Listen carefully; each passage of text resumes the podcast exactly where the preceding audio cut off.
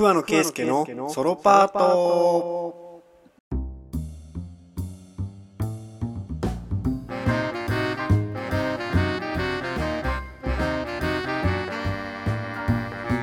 桑野圭介のソロパートの時間です。今週もよろしくお願いします。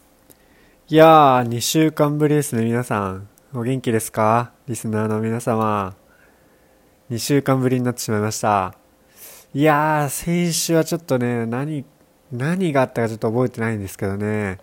何かがあって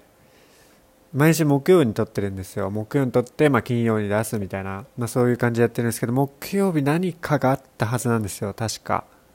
何かがあってだからまあサボったわけではないんですよ。サボって出しサボってたんじゃないです。先週は。でなんかがあってまあ出せなくてまあでもなんかでもカレンダーとか、まあ、そういう幼児系ではないのは確かなんですけど、まあ、いつもその塾のその仕事終わりに、まあ、軽く取って帰ってるんですけど、まあ、その日何かがあったのかもしくはなかったのか。だからまあサボりではないことは確かなんですけど、まあ、何かはあったんだと思うんですよ。気持ち的に。気持ち的にって言っちゃったわ。いや別にやりたくないとかそういうのではなくてあのまあ一旦休もうかなって休もうかなでもないんですけどあのあのもうちょっと待てば取れるよっていう状況だったんですよ。もうちょっとあとまあ30分待てばいやもうちょっとかな1時間ぐらい待ってば取れるよっていう状況だったんですよ。でいやどうしようかなと思ってもしね、これが第5回のラジオとかだったら、まあさすがにね、その第5回で休んじゃダメでしょっていうことで、いや、1時間待ってまあ撮ろうかなっていう、暇つぶして撮ろうかなっていうところなんですけど、ちょっとね、まあ先週は、ま、どっちかなっていうところで、ま、ちょっとね、お休みをいただいたかなっていうところです。でね、あのね、前1回休んだことがあって、その時には、ま、何件かね、あの、何かあったんですかとか、大丈夫ですか？とこれ本当に来たんですよ。これ嘘だろって思うかもしれないけどお便りで先週分かんなくて心配しましたみたいなあったんですよ、まあ、でもまあ今週はね、まあ、そういうのもなくまあないからね悲しいとかじゃなくてあ良かったなと。これでまあこれはあの需要と供給が一致するっていうのはラジオが見たいっていうのとラジオを聴いてほしいっていうのが一致するっていうのがまあ需要と供給なわけなんですけどまあ今週ラジオ休もうっていうのとああそうなんだっていうのもまたこれもね需要と供給が一致してるっていうことですからまあそれは問題ではないですよね。ただねあのまあこれは別に反省でも何でもないんですけど2週間前だから最後に撮ったラジオドラフト特集だったんですけどまあ、その動画はね、あのー、最低視聴率でしたね。はい。えー、視聴回数が最低でしたね、今までで。まあまあ別にそのね、ドラフト特集なんかまあ書いてあったらまあ見ないですよ。別に野球好きじゃなければ。そんなに、普通にプロ野球見てるよって人でもドラフト特集なんかそんなに興味ないですよ。だからね、まあ、それ、まあこうやってね、あのー、頑固な親父っていうのはできていくんだなっていう、好きなものをなんかゴリ押ししてそれで別に興味ないわって言われて知らんわみたいな。それは別に俺が好きだからいいんだわみたいな、まあ、そういうことをしてってね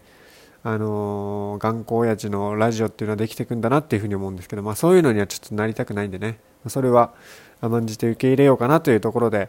えー、1週間ぶり2週間ぶりか。2週間ぶりにちょっとラジオやっていこうかなと思います。はい。ということでねまあ、今週はもう11月も11月最初のラジオか。先週ってかあの先月にずっと月末企画っていうのでやってらんねっていうなんかみんなの不満とかをもうぶちまけようじゃないかっていう企画を、まあ、先月を通してやってたんですけどまあ言っちゃえばあれですよね、まあ、いつもはそのトークの内容とか、まあ、そういうのを用意して、まあ、10分か20分ぐらい喋るっていう、まあ、そういうの毎週ね考えてやってるんですよ。でもねあの、まあ、正直に言いますと、サボり企画です。はい。まあ、皆さんも薄々気づいてたかなっていうところであるんですけど、まあね、あの、皆さんからそのトークのネタをぶんどってやろうっていう、まあ、そういう企画になっておりますなのでねあのサボった次の週にまあサボり企画を本当は月末企画なんですけどサボっちゃったからちょっとまあサボりサボっちゃったからサボり企画を月の最初にやっていこうかなと思います。ということで今週もよろしくお願いします。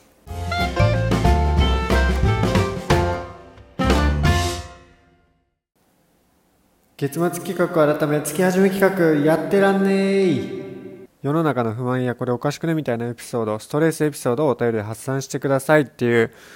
まあね今のこのやってらんねーっていうタイトルコールがもうやってらんねーですけどまあねいくつか来てるんでちょっと読んでみようかなと思います。ちょっと月末企画だったのね。月始めになっちゃったんですけどまあそれはねいいかなっていう。やっぱりよ月の最後ってやっぱなんか言いたくなるかなっていうところでまあ考えただけなんで。まあちょっとまずねちょっと試しにどんなのかやってみようかな。ちょっと俺もわかんないんですよね。試しにやってみるだけなんで。別にこれ誰かと掛け合うわけでもないし今更だけど。あの、やっていこうと思います。えー、ラジオネームアルタさん。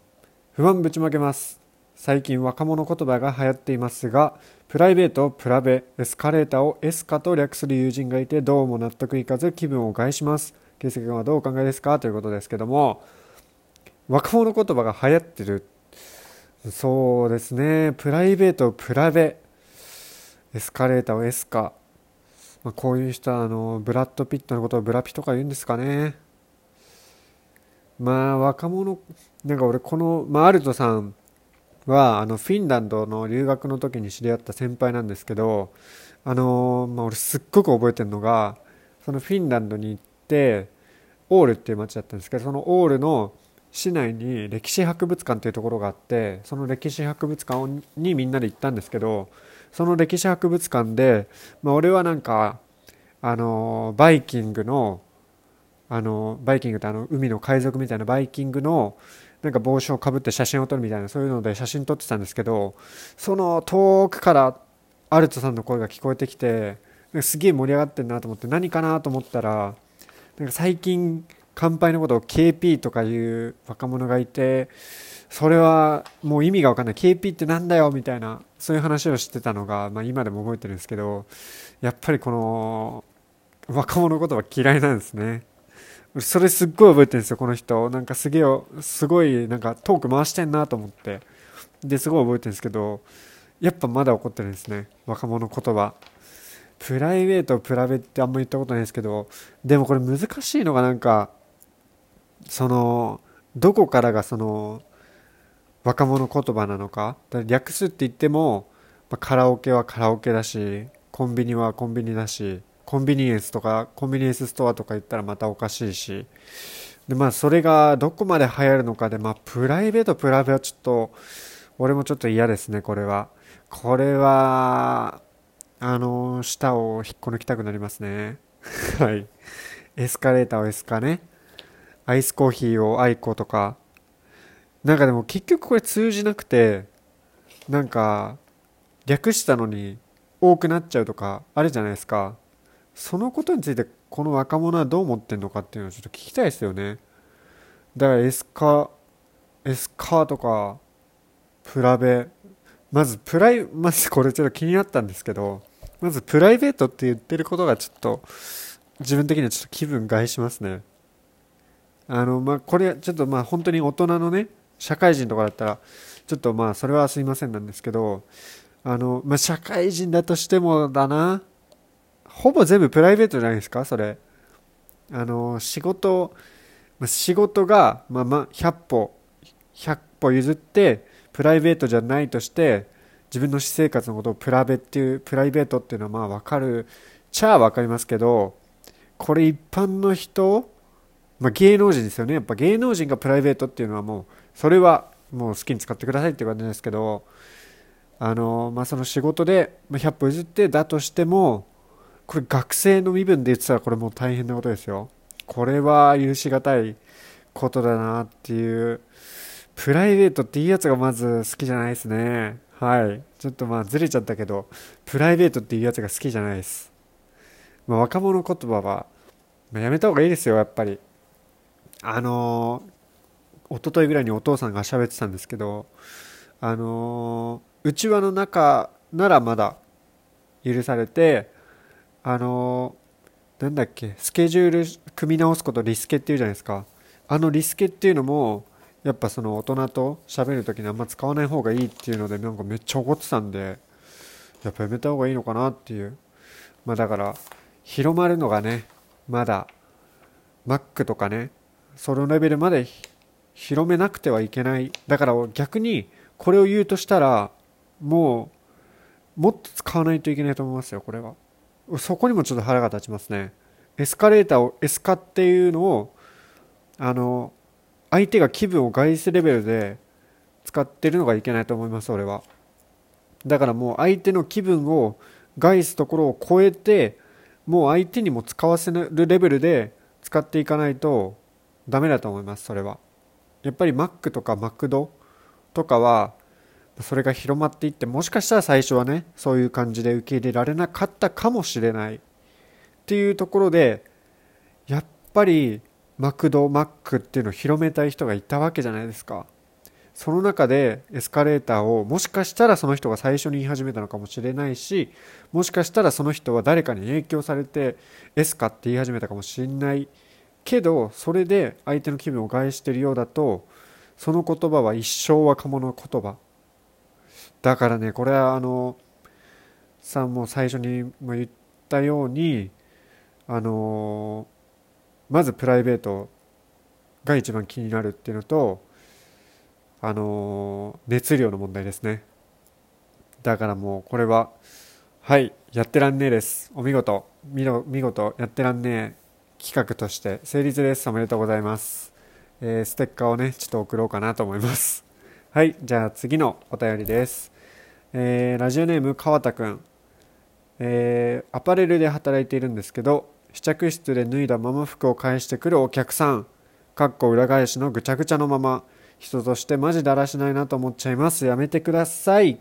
これはもうだらしないでしょう。俺はちゃんとやってますよ。服を脱いでちゃんとあのー、ちゃんと畳んであのいい感じにして返してるんですけどこんこれはやっぱなんかお客さんってなんか偉い感じになる人いますよね。これは本当に良くない。でなんか逆にその店員さんも店員さんでだから対等がいいじゃないですか対等が。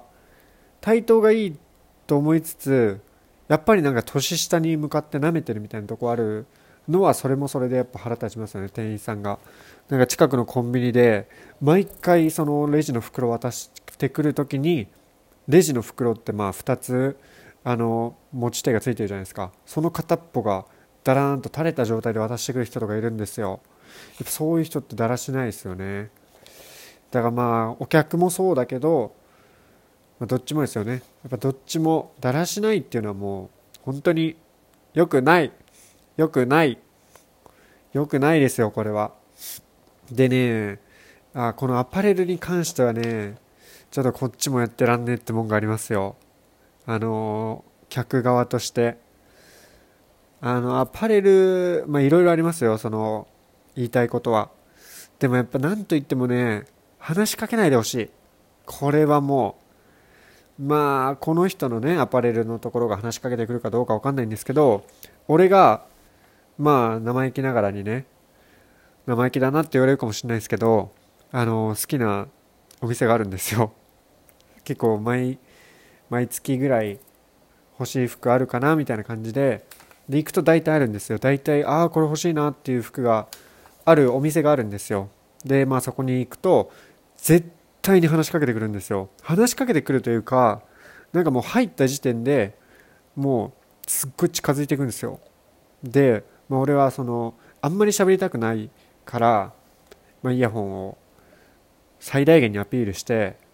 髪に耳をかけてイヤホンつけてますよっていうのをバスンと出して話しかけてくんなよっていうオーラを見せで相手が近づいてきたなと思ったらマネキンの後ろに隠れて いやマネキンの後ろには隠れてないけど、まあ、ちょっと逃げたりしてでまあいろいろしてるんですけどやっぱ話しかけてくるんですよね。あれなんか話しかけるとなんかお金がもらえるんでしたっけ？あれ。そういうシステムだっけ？なんかお金を自分の手柄にできるんですよね。だからまあそのシステムがまずどうなのかなっていう。だからそれはお客さんが話しかけた時に使ってほしいなっていう。その話しかけてきた時にねこれ何が嫌かってね絶対買っちゃうんですよそれ。うん絶対買っちゃうんですよその話しかけてきた服を。でこれどっちにしようかなとかこれ買うかな買わないかなとか、まあ、そういうことを考えてる時にもうその試着室試着室にもう行ったらもう店員に話しかけていくから買うってもうほぼ決まってんですよ。でこの前もう服買いに行ってこの前初めて言いましたよそのああちょっと違う感じでしたね。ちょっとイメージと違ったんであのすみません戻しといてくださいっていう。これ初めて言えました。初めて言えたからいいものの今まで本当にあの店員さんに話しかけられた場合は購買率100%でしたね。本当にあれ買っちゃうっていうか買わざるを得ないというかもう買わないとなっていうだから断るのが嫌なんですよね。なんかもし自分が店員だったらなんか、まあ、絶対話しかけないんですけど話しかけてで相手が迷ってたらもう俺はもうその場から逃げ出したいから本当に。相手がもう買わなかったりしたら。で俺なんかパン屋の店員をしてた時にあのレジであのお金を会計してでレシートを、まあ、聞いてたんですよ毎回。勝手に捨てると文句うやからもいるしで渡さない渡すとなんかいらないみたいなそのいらないとかすぐ捨てたりする人いるからレシート必要レシートはなんだっけ？レシートはいかがいたしましょうじゃないけどなんかレシートはそのいりますかみたいな。レシートいかがにいかがですかみたいな。そういうことを言って断られるたびになんかすっごい振られた気持ちになるんですよねあれ。なんかすごい切ない気持ちになってあなんか俺のレシート受け取られなかったわみたいな。っていう気持ちになるからもし自分が服屋でもし話しかけなきゃいけないってなったらもう本当にあの結末を知らずにあのただ褒め続けるんでああもうすごい似合ってると思います。って言っても本当に逃げ去りたい。もう結末を知りたくない。っていうところありますね。であと一回もこれはまずいだろっていうまずいだろっていうかもうその買っちゃった例があって一回その冬ちょうど1年前とかまあそんぐらいですかね冬の時期で新しいコートを買ったんですよ。新しい今まではまあそのグレーとかそういう系のコート着てたんですけどちょっと茶色っぽいコートを買ってでやっぱコート買うとマフラー新しくしたいじゃないですかマフラーを。でマフラーを買いに行ったんですよ。マフラーを。でマフラーをいつものそのお店に買いに行ってでまあその時あんま行ってなかったから話しかけられるとか分かんなくてで話しかけられてマフラー探してるんですみたいに言ってその時店員さんが女の人でで、まあ、そのいろいろ見せてもらってどうです？試着します？みたいに言われて俺マフラー試着できるの知らなくてなんかマフラーってなんか試着しちゃいけない雰囲気あるじゃないですか。もしあの他の人が知らないおじさんとかがねマフラーを試着したら嫌だなっていうだけなんですけどマフラー試着できるんだと思ってあじゃあしますって言って渡されたんですよ。でそこはもうマフラーだからねあのフィッティングルームじゃなくて普通にその場で渡されてでふと思ったんですけどなんかちょっと大きめのいつも使ってるのがまあちっちゃめのやつでちょっと大きめのマフラーをその見ててで巻き方が分かんないんですよ。今までちっちゃいの使ってたからその大きいやつどうやって巻けばいいか分かんなくてでちょっとまあ困って一瞬一瞬困って聞いたんですよ。これどうやって巻けばいいですか？って聞いてでまあいろいろ教えてくれたんですけどちょっと本当分かんなかったんですよ。別にこれ本当になんかなんか狙ってたとかじゃなくて本当にちょっとどういう巻き方がいいか、まあ、ただねぐるぐるぐるぐるすれば、まあ、負けるは負けるんですけどなんかこれいい巻き方とかあるんですかって聞いちゃったんですよ。そしたらじゃあやりましょうかみたいな。なんか女性の年齢上の本当になんか二十何歳とかの多分の人に「じゃあ巻きましょうか」って言われてなんかマフラー巻かれたんですよ。でめちゃくちゃ恥ずかしくないですか？これ。マフラーを店員さんに巻いてもらうっていう。でしかもその人もなんか例えばなんかさあのまあ、例えがあんまり良くないかもしれないんですけどまあそのお医者さんとかさ整骨院で例えばマッサージとかその女の先生にマッサージしてもらうとかそういうところだと、まあ、お医者さんだから、まあ、慣れてるから別に何とも思わないだろうなっていうでしかも向こうもそういう素振りを全く見せずもう仕事としてやるからそれは全く何も思わないじゃないですか。でもなんかマフラーのその巻き方を聞いた時にすっごいなんか照れくさそうにというかなんかなんて言えばいいか分かんないんですけどなんか多分、ま、巻いてもらい巻いてあげますよって言ったことないんですよ多分。雰囲気的に。俺が本当に失言ですよもうこれは。だからまあポロッとこれどうやって巻けばいいですかって聞いちゃったから。でしかもまあその後もなんか手こずってたから。なんかすっごい恥ずかしそうに「えじゃあ巻きましょうか?」みたいな感じで言われて。でなんか巻いてもらってその途中になんかそなんか不思議ですよね。なんかマフラー巻くのってお母さんか彼女さんぐらいですもんねって言われて本当にもう今すぐ帰りたいと思って。で、まあ、巻いてもらってそんなんもう買わざるを得なくてダッシュで帰りましたけどね。走って帰りました本当ニコ玉の人混みの中を。もう恥ずかしくて恥ずかしくて。何の話だっけ？やってらんねえっていう話ね。だから本当に服屋の店員っていうのはまあ難しいですよね。だからまあただねあのー、だらしない人は本当にこれは本当にねでも店員さんってなんでなんか言っちゃいけない雰囲気あるの？なんかまずくないですか？なんか店員から文句言うのがいけないみたいなそういう風潮なんか良くないなっていうかまあねあのお客様は神様だとかいうやつもいますけどそんなわけないだろ普通に考えてお客様が神様なわけないだろっていう。それはまあ従業員が考えることであって別にお前が神を主張するなとは言いたいところですね。まあ俺接客業しないんでわかんないですけど。はい。ということでねまあ月末企画、まあ、こんなもんですかね、ちょっと長くなっちゃったんで、そろそろ終わろうかなと思います。えー、また今今月はなんか別の企画でもしようかな。なんか、まあ、ちょっとこの反応によって決めようかなと思います。あのー、やっぱ月1ぐらいでね、サボり企画が欲しいなというか、あの、本当に先週サボったっていうのもあるんですけど、先週サボった時はまあ別にこの企画やるから、トークは別に用意する必要はなかったんですけどこれもサボり企画なんででまあその後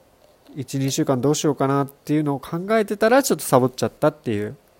この後どうしようかなって。なんか本当にその時なんか喋りたいことなくて。もう一切見たことない「鬼滅の刃」の映画だけ見に行こうかなっていうことを考えたぐらいちょっと話すことが特に思いつかなくて。まあでもその1週間ね充電したんでもう結構ね溜まってますよ。だからねリスナーもちょっと覚悟して聞いてもらえればなと思います。ということで今週はこんぐらいにしようかな。もうエンディングもいらないです。はい。ということで今週も聞いてくれて本当にありがとうございます、えー、来週もまたよろしくお願いします。さようなら。